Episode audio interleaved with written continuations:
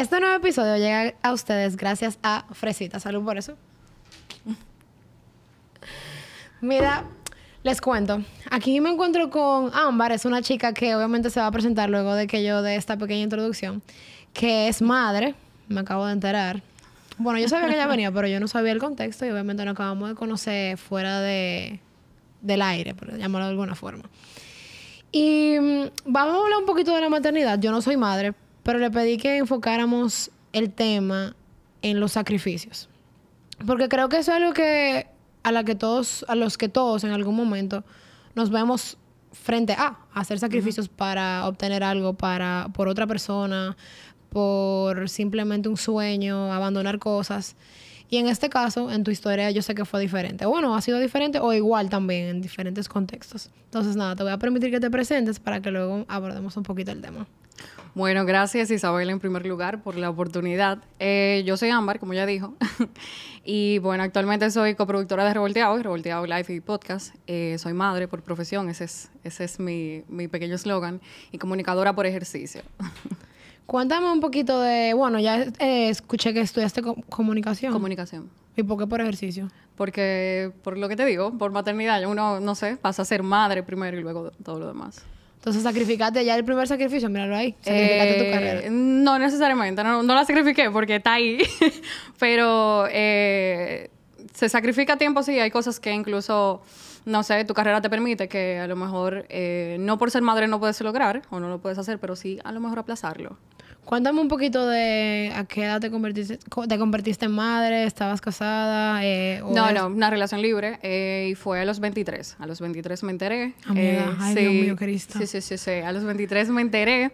Eh, no puedo decir, porque la gente a veces se, se asusta y dice, me dice, ay, que madre a temprana edad, no sé qué. Yo no lo considero tan temprano, temprano para mí es 16, 17, pero todo depende de, de cómo tú lo veas. Eh, sin embargo, eh, a diferencia de todo lo que todo el mundo piensa, eh, o, de todo, o, de, o de lo que todos piensan, eh, en mi caso mi hija a mí no me quitó nada, simplemente me dio otra perspectiva o me dio una manera como más bonita de vivir la vida, por así decirlo.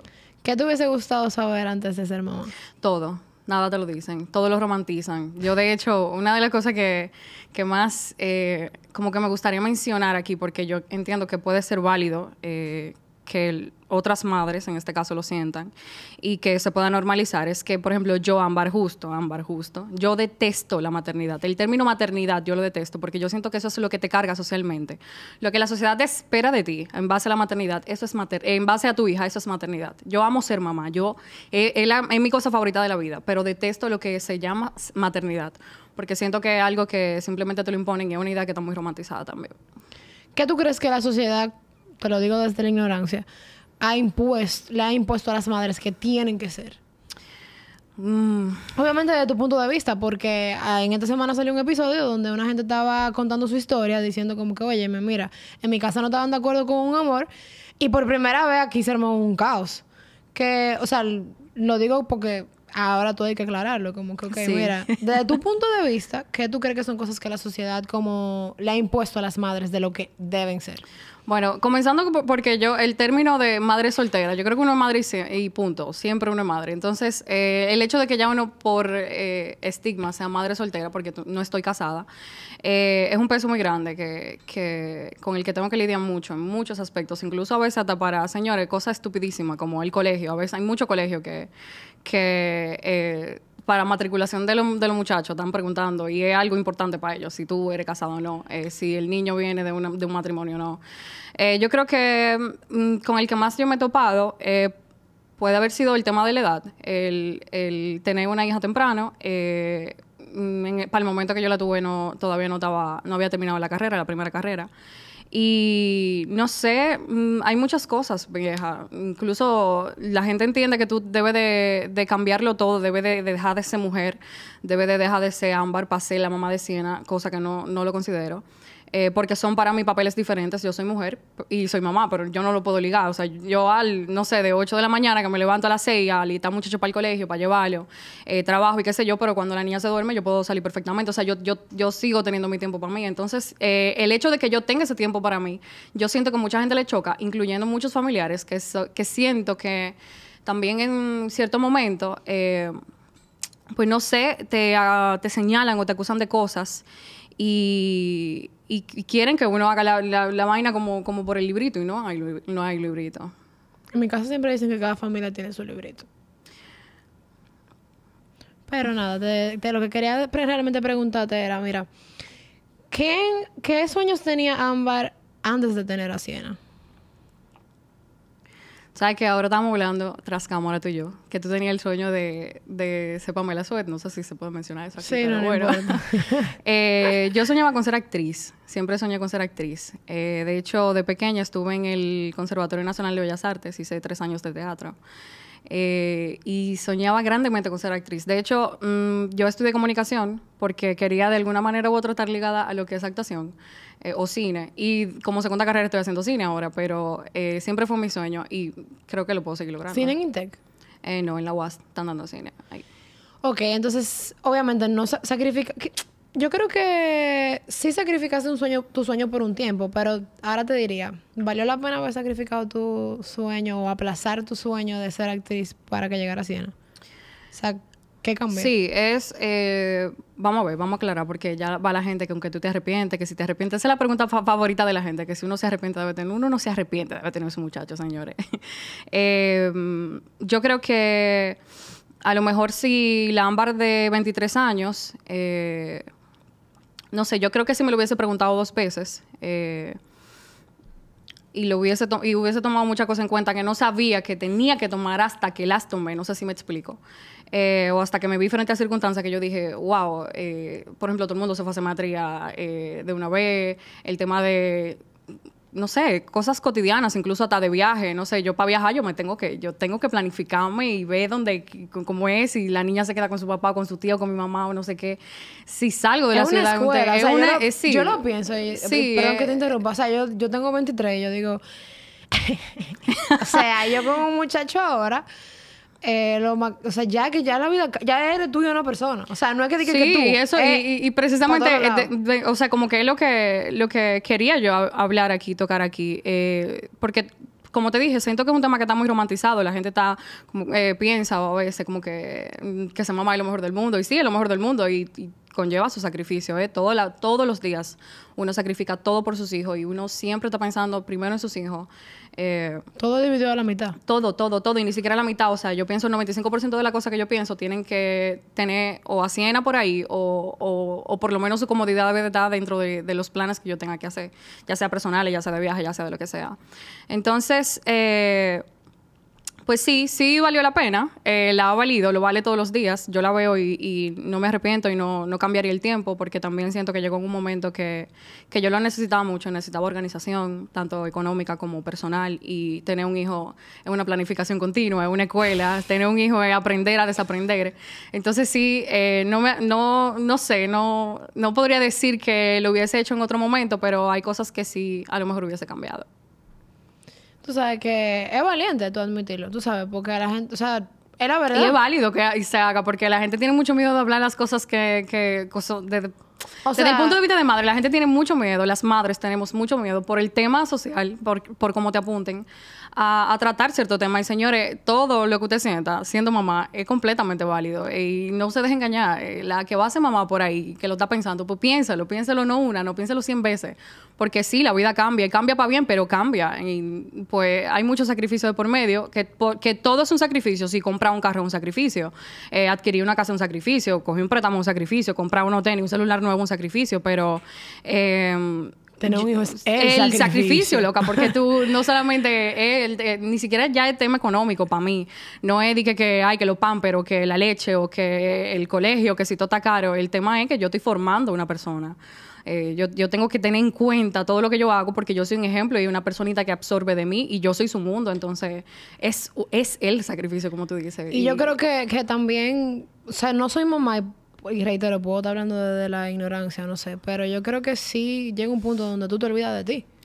Eva, ¿Entiendes? sí, o sea, sí, como que hay gente que siempre dice como que, ah, eh, sí, pero tú no te puedes olvidar de ti. Tú te olvidas de ti. O sea, yo, yo he Claro visto a mi que tú te mamá, yo he de visto a mi mamá que en mi casa compran un pollo, por ejemplo. Ejemplo, X. X. Y ella tiene un pedazo de su pedazo del pollo y mi hermano tiene hambre y ella se lo da y dice que no, yo no lo quiero. Claro que tú lo Claro quieres. que tú lo quieres. Y, sí, y claro que me ha pasado. Y claro que me ha pasado. Y, y, y duele, ¿eh? Duele tú. Querer tu pollo. A veces tú compras algo y tú tienes que desprenderte de ese pedacito. Pero, no sé, al mismo tiempo uno lo hace como con tanto cariño. Porque, por eso, porque son sus hijos. Una gente que salió de ti, lo cariño. No, yo creo que en verdad a mí hasta me pasaba hasta con personas de las que yo me enamoraba. De que, ven, toma, te lo voy a dar. Y incluso cuando es para mí, cuando mí, digo, de que ah, lo analizo el gasto, digo, y yo voy a gastar ese dinero, qué sé yo, que y después en estos días me ha pasado de como que.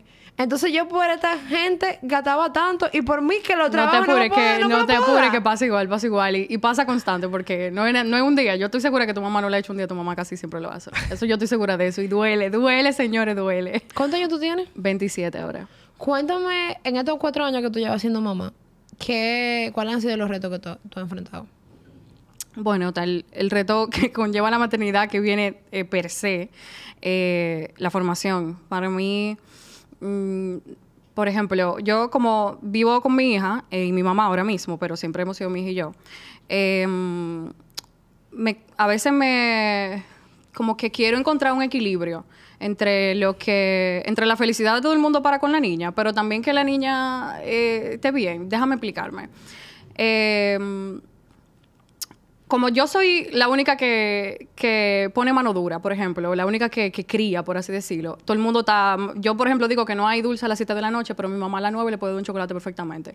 Eh, yo digo que no va para la piscina, pero su papá la puede... mala. Yo soy la mala, yo soy la mala. Entonces, uno de los retos, yo creo, principales para mí y para toda la mamá, porque todas los- lo pasamos en, en algún momento, eh, viene siendo la, la discordia entre lo que la gente entiende que está bien con tu hijo y lo que tú como mamá entiendes. O sea, eh, es una idea a lo mejor absurda para ti o, o para todo el que está viendo y no es mamá, pero todo el que es- toda la que es mamá me va a entender. Y es que cuando uno dice que algo es así con su muchacho, pues algo tiene que ser así con su muchacho. Entonces, que otra, que el mundo entero venga a quererme decir que no. Para mí eso, eso es un reto de todos los días. Y en cuanto a la formación, pues lo mismo. eh, como la percepción que yo quiero que ella tenga cuando sea grande o por lo menos, eh, no sé, las ideas o, la educación en general y, tener que tener en cuenta como tanta, tanta cosa, tener en cuenta la familia paterna, si le gusta, tener en cuenta a mi mamá, tener en cuenta eh, mil cosas, mis tías, así, como lidiar con la familia. Yo creo que lo más duro de la maternidad para mí es lo cotidiano. La vida va de eso. Incluso, por ejemplo, la vida cristiana es un sacrificio. O sea, como que cuando tú te sumerges, yo que me crié en un colegio cristiano, es como tú dejas de hacer muchas cosas porque a Dios no le agradan. Y de repente puede ser hasta beberte una copa de vino más que tú sabes que te va a poner, que te va a entonar. ¿Entiendes? Que va a cambiar. Exacto. Y es como que, mierquina, yo creo que el sacrificio realmente puede ser igual a la palabra amor. Porque muchas veces que uno sacrifica algo por amor a otro, por amor a algo que tú quieres, por amor de repente a un sueño, por... Y creo que en español hay más palabras, más sinónimos que no es ne- necesariamente amor, porque por un amor, por un sueño tú puedes tener pasión por ese sueño. Que, que obviamente detrás de esa pasión lo que hay es un sentido de amor de Merkina. Yo quiero eso. Y es difícil, tú sabes, porque conlleva a veces tú abandonar otras cosas, como yo te decía, detrás de cámara, a veces irte de lugares donde tú no realmente no te quieres ir. Eh, yo, he hecho- yo he tenido que literalmente dejar quizás lugares donde yo me quiero quedar porque me gusta esa persona. Vamos a decirlo, vamos a romantizar un poco el tema. Donde yo digo, tú sabes qué, esto yo lo estoy haciendo, yo estoy haciendo un sacrificio de abstener, un sacrificio de abstenerme a esto, pero es por amor a mí. Porque al final del día, por más que yo lo estoy disfrutando en este momento, si yo veo la foto grande, no me conviene. ¿Entiendes? Hay sacrificios que pueden ser así. Yo lo puedo, también puede ser de repente tú abstenerse- abstenerte de algún gasto, que yo creo que eso es algo más común de- en la vida diaria. Tú decir, ok, yo tengo prioridades, tú priorizar, que también tiene que ver en el mundo de lo que era maternidad, porque a veces tú dices, ok, me pagaron mil pesos, pero tengo que, aparte de los gastos fijos, tengo que pagarle tal cosa a 100 en el colegio este de la, de la, qué sé yo, en febrero, del traje de la comparsa, no sé. Entonces creo que uno cada día hace sacrificios. Tú sacrificas tiempo para la gente que tú quieres, tú o sea, de tu tiempo. Para mí una, no hay una cosa más grande que tú regalar un tiempo a una persona. Sí, yo creo que de, los regalos más preciados del tiempo.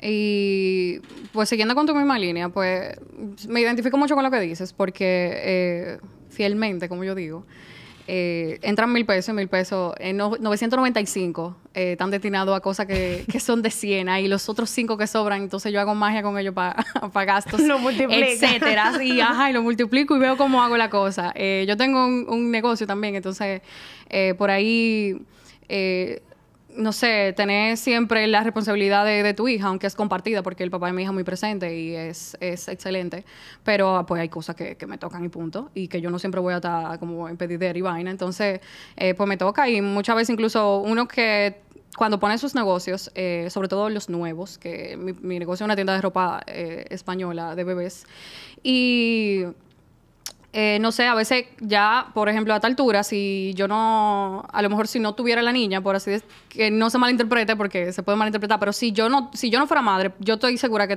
ese negocio ya yo lo tuviera eh, ya fijo, físico, eh, caminando bastante bien, estuviera haciendo otra cosa. Yo ni siquiera estuviera en este país, yo creo, ¿me entiendes? O sea, eh, es, un, es, un, sacrificio continuo eh, el tema de esa mamá a cualquier edad, ¿eh? No a los 23 ni a los 25, pero a los 32 también va a ser un sacrificio, señores. Pero que lo que te digo que una escuela, yo me imagino a los 23 años yo di que llevando un chamaquito para el colegio. Después entonces, después que lo llevé para el colegio, es entonces buscarlo a la universidad. Después entonces, es no dormir porque el chamaquito está en la calle. Ay, no, ay, no, no, no, no, no, no, no, no. Gracias, mami. Gracias. Pero mira, te quería hacer una pregunta, que tú tocaste un tema. Eh, obviamente aquí hablamos desde nuestras experiencias, pero y la respuesta que quisiera que des no es en base, es obviamente respondiendo a la pregunta, pero en base a, creo que tú no la has vivido.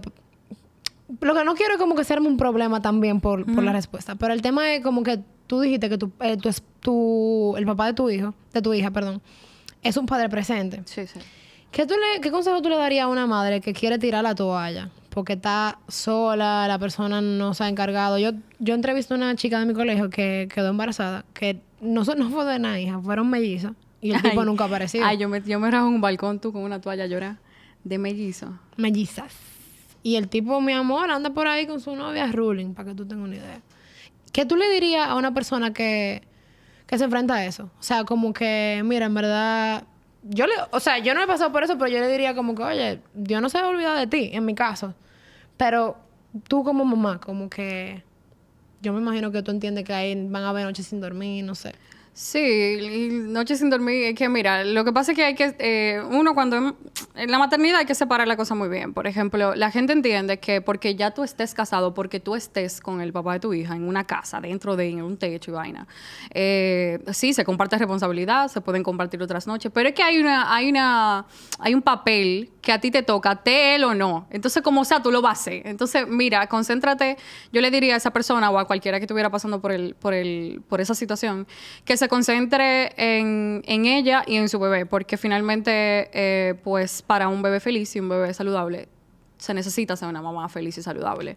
Eh, no podemos, no es verdad que podemos nosotros eh, vamos a criar muchachos felices nosotros con depresión, eh, que te vendrá la depresión porque es verídica, hay depresión postparto y es muy fuerte, y prepárate para allá también. Pero yo le diría que em, pues busque un sistema de apoyo. Muchas veces yo entiendo que pues el papá no lo va a poder sustituir nadie, pero pues un primo te puede ayudar, una tía, tu mamá, tu papá. Eh, los amigos son muy importantes en eso y muchos amigos se te van a ir, muchos amigos se van a quedar. Tú vas a conocer nuevos amigos porque tu círculo va a cambiar. Eh, de repente tu preferencia también, porque ya, pues yo no disfruto tanto a lo mejor eh, salir a una discoteca como salir a un parque donde yo me pueda tomar un trago, pero sepa que mi hija se está divirtiendo. Para mí ese es, ese es el disfrute de ahora porque ya yo quemé tapas. Y cuando tuve a mi hija también las quemé, las había quemado, entonces, porque yo salía muchísimo. entonces, pues yo le diría a cualquier madre que tuviera en esa situación que se concentrara en ella, en su bebé, en su bienestar, eh, y que se hiciera oídos sordos y que mira, el que de verdad eh, no, quiera no quiere estar, no va a estar y punto. Y em, yo preferí, por, ejemplo, porque no, no, puedo exponer tampoco, no voy a exponer tanta, porque es un tema delicado, pero eh, yo entendí que, por ejemplo, el papá de mi hija y yo íbamos a ser mejores papás por separado que juntos porque había esa idea de juntarnos y había esa idea de, entrar en una casa y de cuidados y matrimonio, o sea, esa idea estaba ahí. Pero eh, pues no estábamos en la misma página, no estábamos en la misma sintonía, fue una sorpresa para los dos y, cada quien tiene también una manera diferente de de reaccionar a la sorpresa y de digerirlo. Eh, eh, tú- tú- es- o sea, un hijo, loco. Entonces, eh, nada, yo te diría que te concentrara como en ti y en tu bebé, en tu bienestar, eh, que leyeras mucho. El- la maternidad está llena de, de, no sé, de momentos muy agridulces, eh, pero también es muy chula. A veces uno quiere tirar a los muchachos por el balcón, es verdad, eso es verídico. Yo, si mi balcón, si mi balcón no tuviera reja, lo que yo hubiera tirado así en allá, hace ratico de ahí. Van a haber momentos así, como van a haber momentos que tú vas a ver tu bebé y va a ser lo más importante. O sea que yo le diría a esa persona que se concentrara en ella y en su bebé. Bueno, Ámbar, yo voy a dejar la- el episodio hasta aquí. Claro. Porque está bueno ya. ya. Y nada, me encantó tenerte y qué cool que realmente fue un reto para mí, no te voy a mentir. Por primera vez estoy hablando de un tema del que yo quizás no me relaciono al 100, quizás por Sí. eso no, no interactué tanto. Y es mi Pero- primera vez en micrófono hablando del tema también. Pero porque- creo que es una muy buena oportunidad como para uno abrirse y no limitarse. O sea que gracias por venir. A ti, por el espacio.